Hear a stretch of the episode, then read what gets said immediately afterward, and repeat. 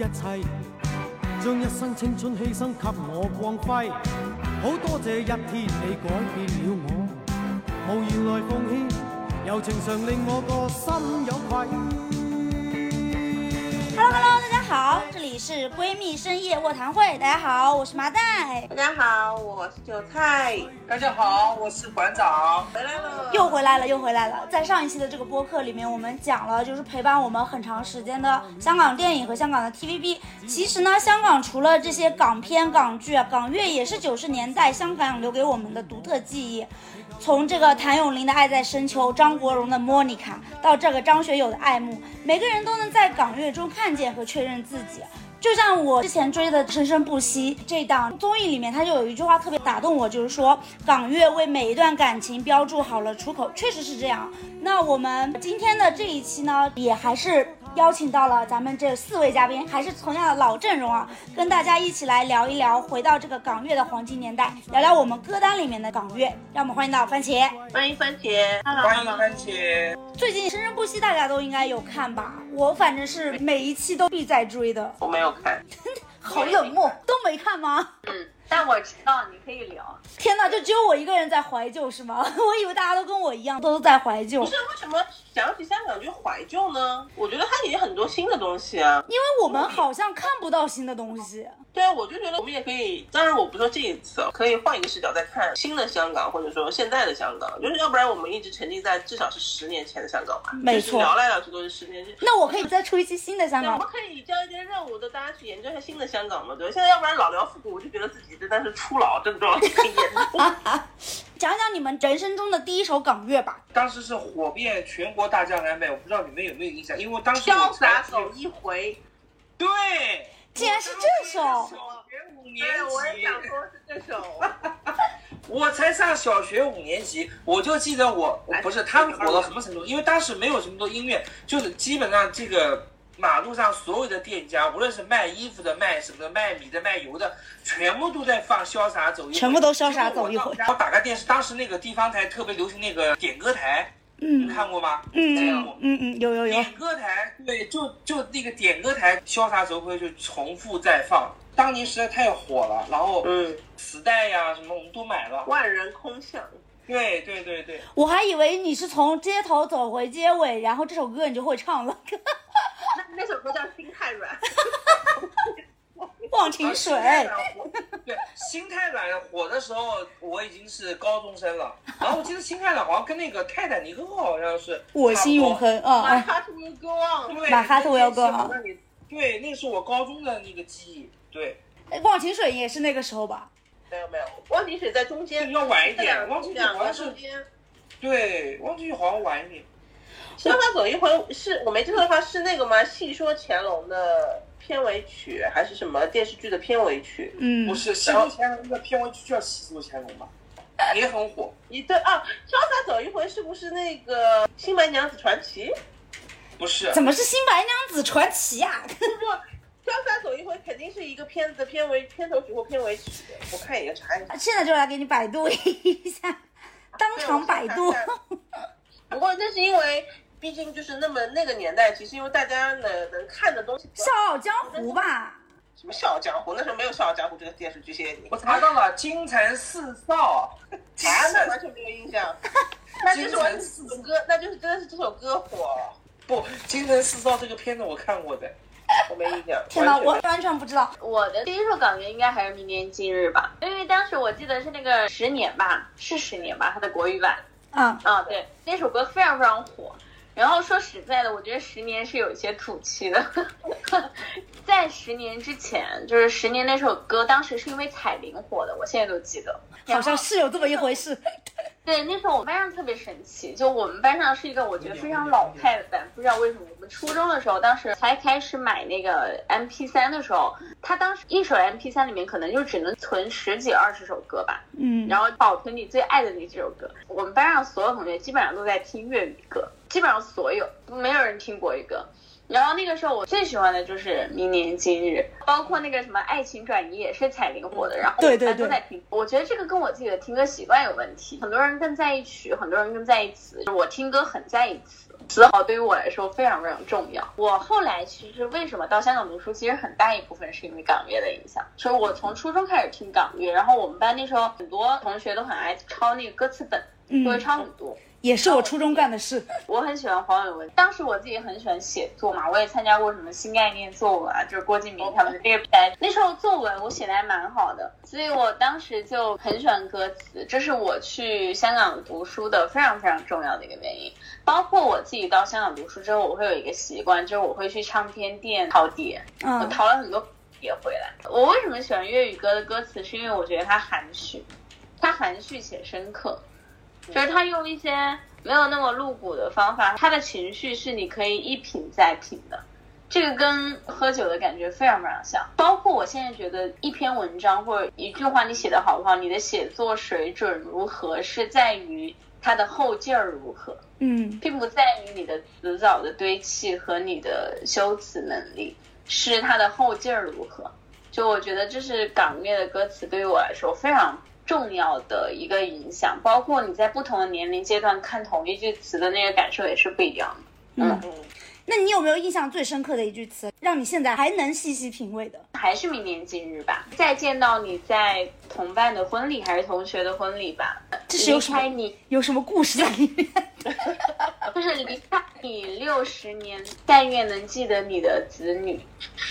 大家觉得港乐很伤感，我反而觉得没有那么伤感。之前是谁是韭菜吧？应该是讲了一件事情，就是香港就有一种看起来不那么在乎，但非常在乎的一种情感在。我觉得港乐也是这样子。嗯他把释然这件事情讲得很深刻，但是又能让你做到释然。我觉得就是这样。港乐为什么让人怀念啊？就或者是刚刚我们说的，为什么给人一种很怀旧的东西？我觉得本质上是他把回忆这件事情讲透了，嗯就是没有那么追求结果。就现在的人，我觉得就太追求结果了。结果导向会说 A 跟 B 在一起会有什么结果呢？那这个时候我就会追问一个问题：什么是结果呢？为什么要 结果？结果。我觉得会给你很多答案，我这是我非常喜欢港乐的一个地方，而且你能感觉他的作词人跟作曲是把他的人生阅历碾碎成了才华，反馈给了大家，它是有这么一个过程，它是一个成年就是需要时间的东西。为什么现在我们某一些自媒体非常喜欢用的一个标签是说抖音神曲？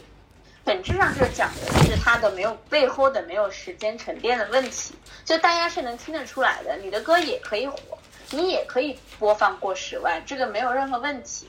但你要去思考的是为什么没有金曲，然后为什么没有单曲循环？这本质上是因为创作不是一件可以偷懒的事情，就是你写出来的词和曲，你用了十年，还是你用了一个小时去换？其实听众是很聪明的，我一直非常赞同导演和编剧经常说的一句话：观众其实没有愚蠢的观众，也没有愚蠢的听众，其实大家都是知道的，是能判断优秀的作品的。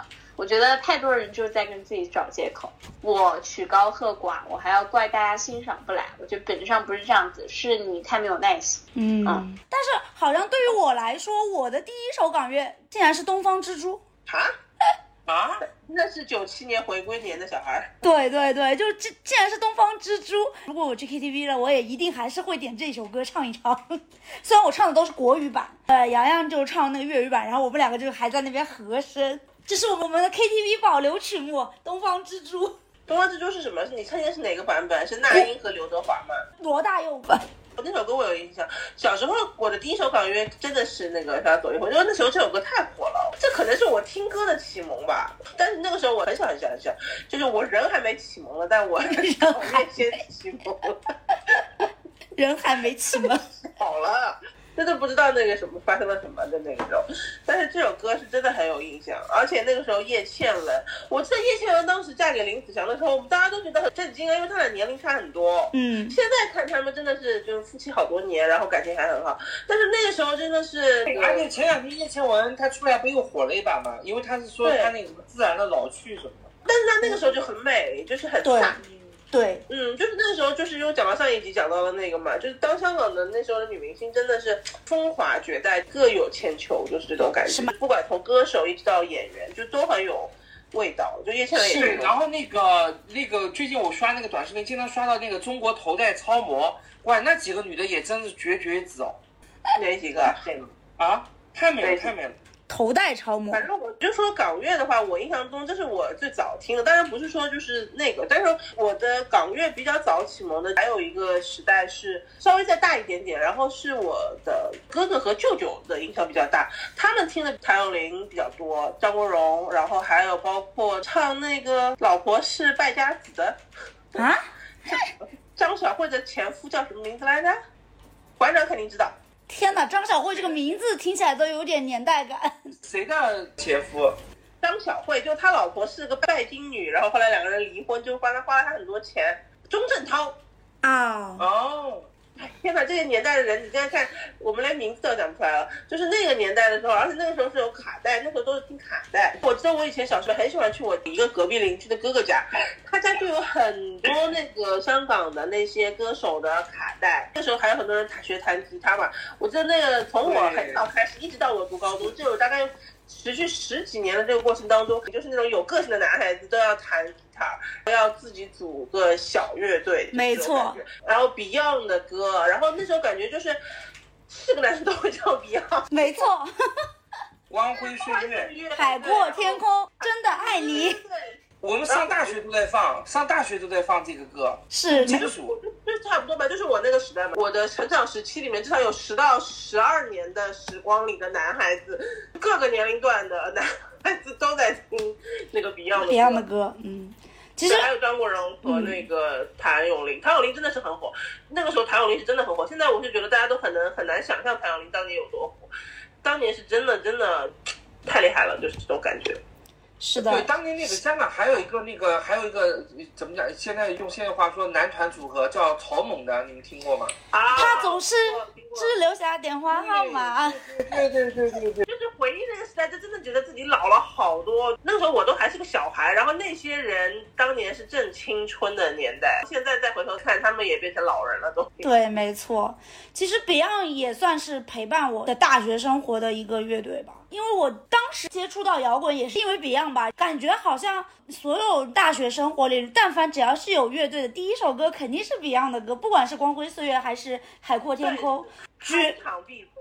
绝对就是 Beyond 的歌。然后我那时候的初恋男友，他就是一个鼓手嘛。我记得那个时候他练那个什么的家花的时候，当时我就陪着他，就一直在那边看他练打鼓的那个家花。他们也练的第一首歌也是《海阔天空》。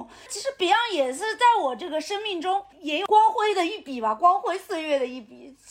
包括后来慢慢慢慢就开始听他们的歌，什么冷雨夜啦、喜欢你啦、情人啊等等，很多很多，基本上都听过。他们也算是我这个就是摇滚乐的一个启蒙。那个时候，好且好多人其实学广东话、嗯学粤语，就是他粤语讲的磕磕绊绊，但总的唱一两句标准的。对对对，那个那个海阔天空什么的，都还挺标准的，男孩子讲的。刚听哦。就感觉他们蛮有能唱啊，就现在也还是去 KTV 的话，那有点点年龄的男生还是是很爱唱，而且唱的也都很挺很不错的。是的，好像零零年之后的港乐就非常少了。我感觉我们一直在回忆的，或者说一直在反复唱的，都是九十年代、八九十年代的一些没有啊一些港乐。后来的新的一代，像谢霆锋啊，然后 Twins 啊，然后 Twins 啊对然后其实他们这一代人，其实其实这一代的歌我也还是听的。谢霆锋，我记得我读高中的时候还是读初中，高中还是大学，然后哎，高中还是初中，反正有一阵谢霆锋是非常火的，就是我记得他那个时候不是砸吉他嘛，是的，是的，对对对，后来有一段时间他又连着出了那个电影，然后那段时间也很火。我记得那个时候就是他们这一辈的人，也还是有一些代表作的，应该这样是所以我感觉我自己对于港乐的这个断代，差不多就断在断在这里了。对，再往后的话就感觉有一些 TVB 的一些印象，然后有一些 TVB 的 OST 的印象。但是你，说要出来一些很年轻的歌手什么的，我就感觉已经断代断在那里了。就后续再有，好像也没有什么印象当中有一些什么歌手，或者说有一些什么代表作。馆长呢？馆长是不是断代也跟我们断在同一个地方？差不多吧。好像 Twins 跟龙祖儿之后，确实就没有说新的这种港星唱歌的起来了。好像后来我们的注意力都去哪里了？台湾和内地吧，我觉得那个时候那个哦，对，韩流来了，韩流来了。不是，后来是有那个了，后来是有超女和什么快男什么那个比赛了。对，三巨头。对，后来就有那个真人秀了，就把那个吸引力全部吸到那边去了。后来就没怎么再再关注一些香港那些东西。确实，我们内地的这些娱乐产业慢慢蓬勃发展起来，我们把这个目光从香港就已经转向到了内地，开始就追内地的一些偶像，包括一些当时还有受到韩流的影响，哈韩、哈日那段时间，包括台团也是。后来慢慢慢慢，一零一、四十八这些。感觉好像太后面，对对对。我我回头再去想港乐，我觉得就像它就像港片一样，我觉得港乐有点有些东西是难以超越的。其实刚刚番茄讲的有一个点，我非常认同。听歌其实还挺看，我也是很看歌词、很听歌词的人。就是好的歌的这个歌词，它是非常的和它的那个旋律是非常的契合的，它的平仄的这个转折其实都能够非常的自然的去流动。就是你哪怕只是没有旋律，你只是去读那个歌词，你都能够有一种。旋律感，就是我以前读大学的时候上过那个，就是不才还上过写歌词的这个选修课。那我们那时候上课的时候，老师就有教我们，就当时他拿出来的作品，就是给我们参考的作品，就是像李宗盛啊，然后当然也包括了刚刚番茄讲到的一些，就香港的当时非常早，就香港有一些非常厉害的一些写词人，嗯，黄沾啊什么的，啊，黄沾，对对对，他们那些作品里面就拿出来的每一个作品。现在再回头去看，你都会觉得他歌词很简单，但是他的歌可能就通过这种音律的这种组成，他的那个传唱度就非常高，然后他的旋律感非常容易记得住，而且关键是它这种旋律感还很有辨识度。我有一类的那个港乐，我是非常喜欢的，偏向的就是这种侠客相关的，因为这个可能就是跟当时的很多武侠片啊，香港文化有很多东西它是融汇交织在一起的。所以，像比如说那个时候他的那种香港的那种武侠片，古代的那种就是这种那种江湖啊，这种片子非常多。然后，所以他伴随着这个就有很多这种类型的歌。所以，比如说那个《沧海一声笑》，对吧？像这种。还有很多那种，就是那种刀来也匆匆，去也匆匆。对对对对对，就是像这种都特别多。然后，所以它配合出来的那种有会非常有武侠的古风的这种，没错，歌曲也很珍贵。就是像这种歌，我是觉得现在都非常难写出来。当然了，后来也有像有那个周杰伦也会去写出很好的这种古风的这种作品。但是再往后面再看到国内的，到内地，呃，sorry 不是国内，到再再往后看到了这是我们大陆，然后现在也有很多新的作品。当然，我们也会。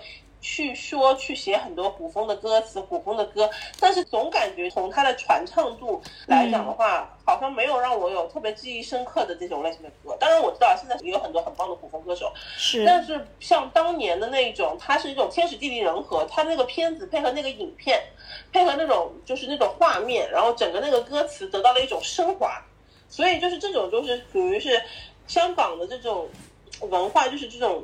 影电影、电影制作、电视剧制作，然后包括它的这个音乐制作，它是这很成熟的这种工业化，它合在一起以后，就是产生了一些东西。这些东西是后世我们真的是很难再去复刻或者是复现的。就至少从现在来看的话，这种快餐文化之下，真的是很难再去复现这样的东西。没错，这个真的是港乐非常有魅力的一个地方。也说到现在有点遗憾的地方。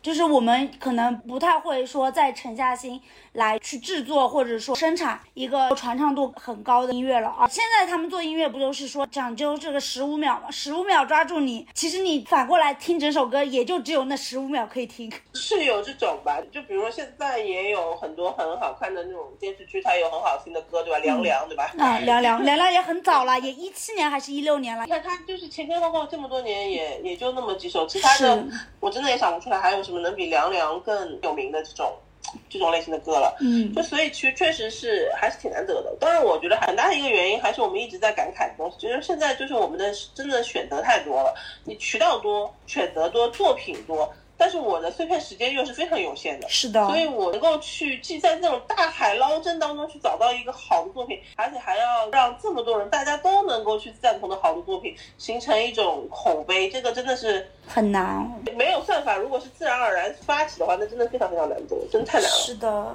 这个就是所谓的那个年代感嘛，每个年代的人有属于自己本人本身年代的东西吧。这些东西可能我们经历过，那后面的人也不会再有这个经历的机会吧。那我们我们的喜好也会随着我们，呃，嗯跟着我们一起往后走嘛。等到我们消失的时候，这些喜好可能也就烟消云散了，可能就将来的呃史学家考古的时候可能会提这么一句吧。嗯这，是二零二二年的流行歌曲是《孤勇者》，是吧？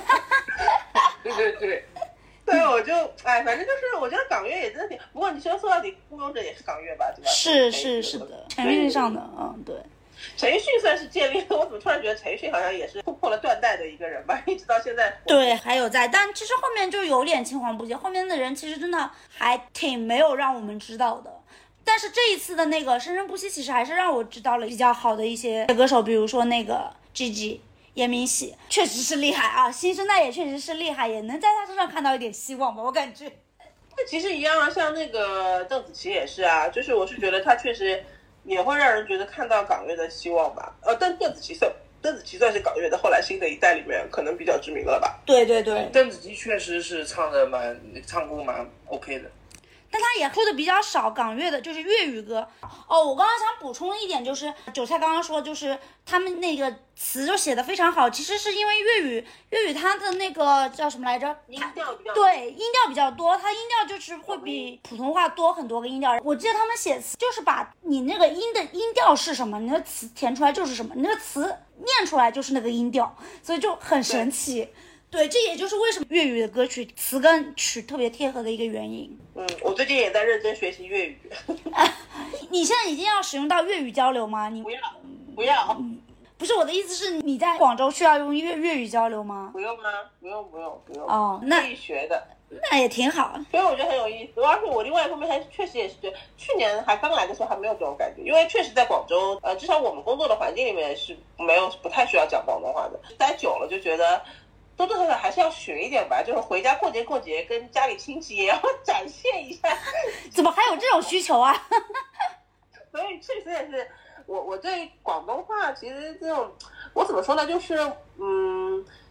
没有怎么说，就是我从小一直看 TVB，但是因为看的 TVB 都是配音版，所以嗯我从来没有很强烈的说我要去看粤语版的 TVB，即便是我有很多朋友就是都会跟我说，其实粤语版的会更好看，或者说粤语版的代入感会更强，因为他们的原音原声嘛，说的是原声，比较贴脸，然后所以就会觉得更好。但是可能因为从小都看的是配音版，而且那些人的脸配那些人的声音，就好像你知道周星驰的那个国语就应该是那个 来配，明白已经形成了固定的这种的，所以也没有那么强烈的说啊，我一定要去听粤语版的什么的。然后包括刚刚前面其实番茄也有提到，就一首歌其实有很多国语版的歌，也有粤语版的，其实我都会去听。但是我也会觉得，就是确实很多歌是粤语的更好听。但是不可否认，就是从传唱角度来讲的话，很多国语歌它传唱度会更高。没错就，国语版会程度更满。其实我并没有那么强的粤语的这个执念，所以你说起港乐的话，我们其实刚刚提了提了好多歌，也都不是说是广东话的，比如说《向他走一回》啊，嗯然后比如说《刀剑笑》啊，这种其实也都不是港乐，都不是粤语的。其实我是觉得有很多它厉害的点就在于，它不管是国语还是粤语，它在音乐制作的这个能力上面、成熟度上面，它就是都有发挥的这种空间。所以我会觉得这就是积淀下来的一种实力吧。这也是我为什么一直觉得，就刚刚你们说，呃，什么港片不死，然后我就港乐也不死，因为我是觉得这种东西已经是在香港的音乐人的自己的这个文化传承当中，然后它是在他们的骨子里的东西。就这些东西，只是它需要一个契机去再次出来。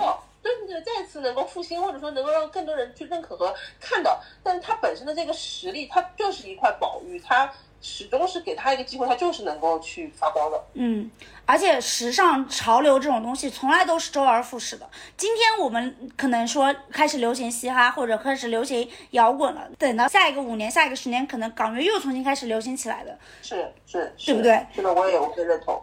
大家就又开始考古，又开始挖宝了，又开始流行起港乐，这也未可知嘛，对吧？对，而且现在有很多年轻人，很多小朋友，他们可能都没经历过张国荣的时代。但是我现在这边身边好多朋友都跟我说喜欢听张国荣的歌。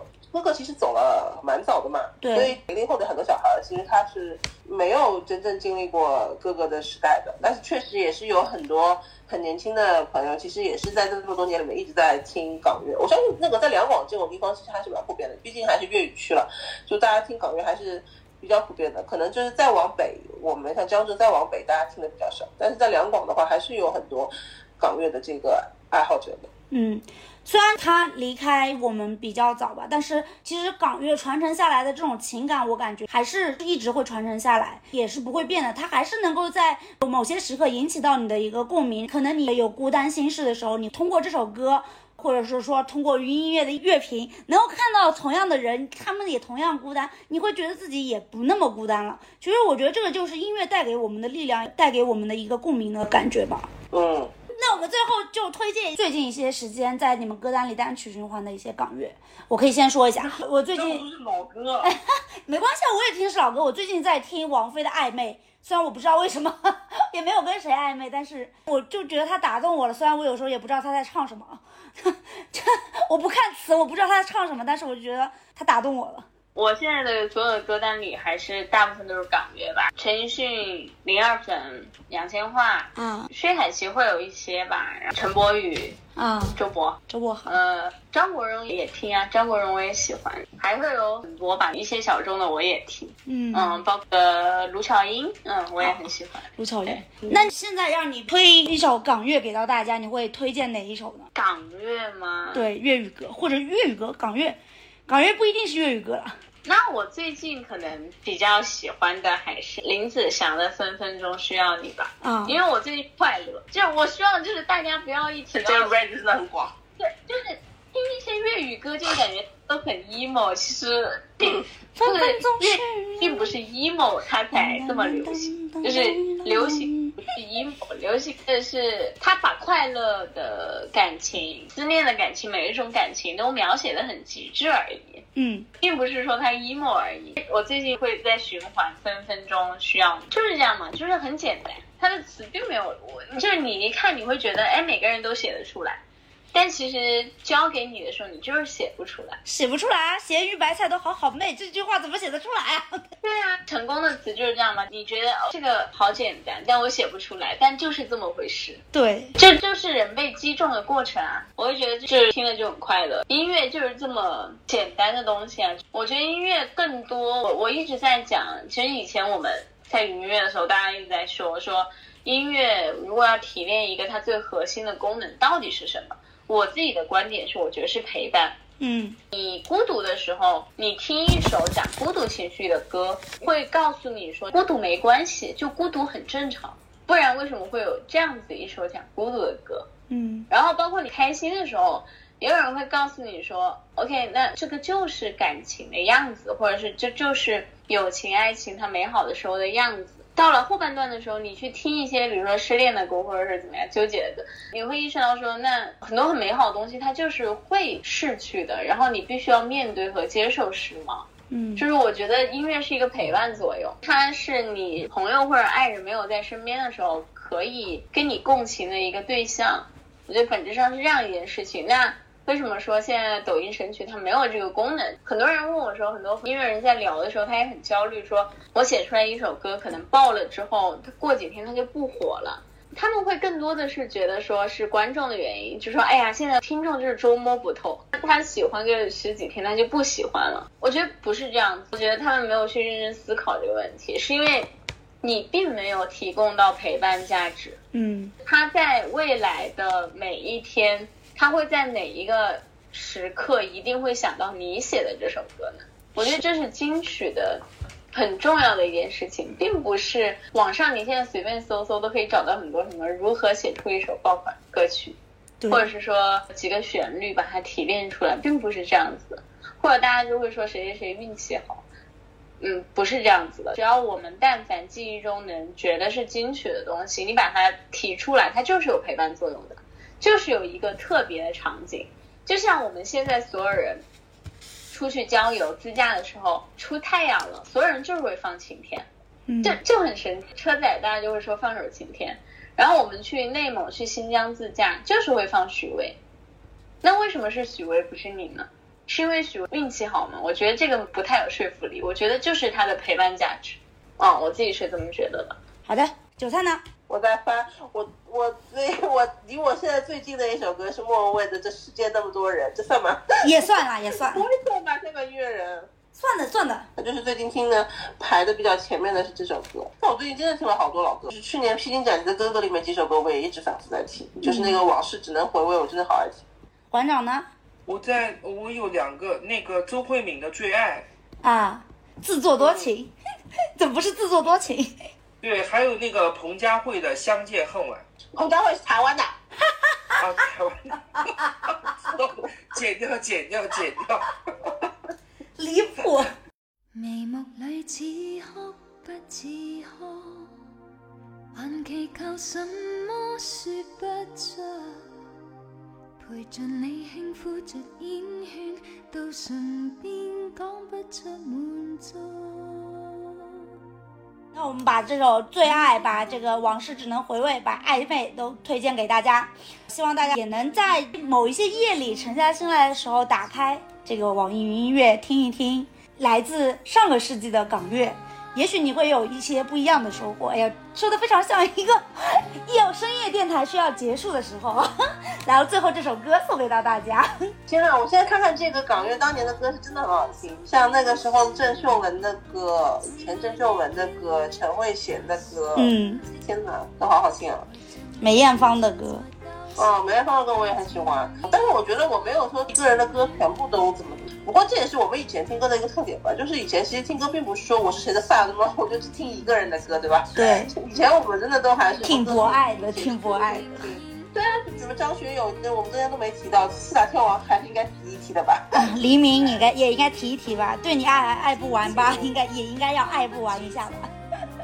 至少至少四大天王里面，我觉得张学友的歌还是真的挺好听，而且那个时候就是雪狼湖的那张 OST，我真的听了八百遍。咱们今天的节目就到这里就要结束啦，快来节目下方的评论区与我们留言互动吧！当然也别忘了在网易云音乐搜索“深图 radio” 订阅我们，也可以在小宇宙、QQ 音乐、喜马拉雅、七水二等 APP 搜索“闺蜜深夜卧谈会”订阅同步收听，更多青年亚文化和闺蜜深夜卧谈会一起观察。我们下周再见拜拜，拜拜。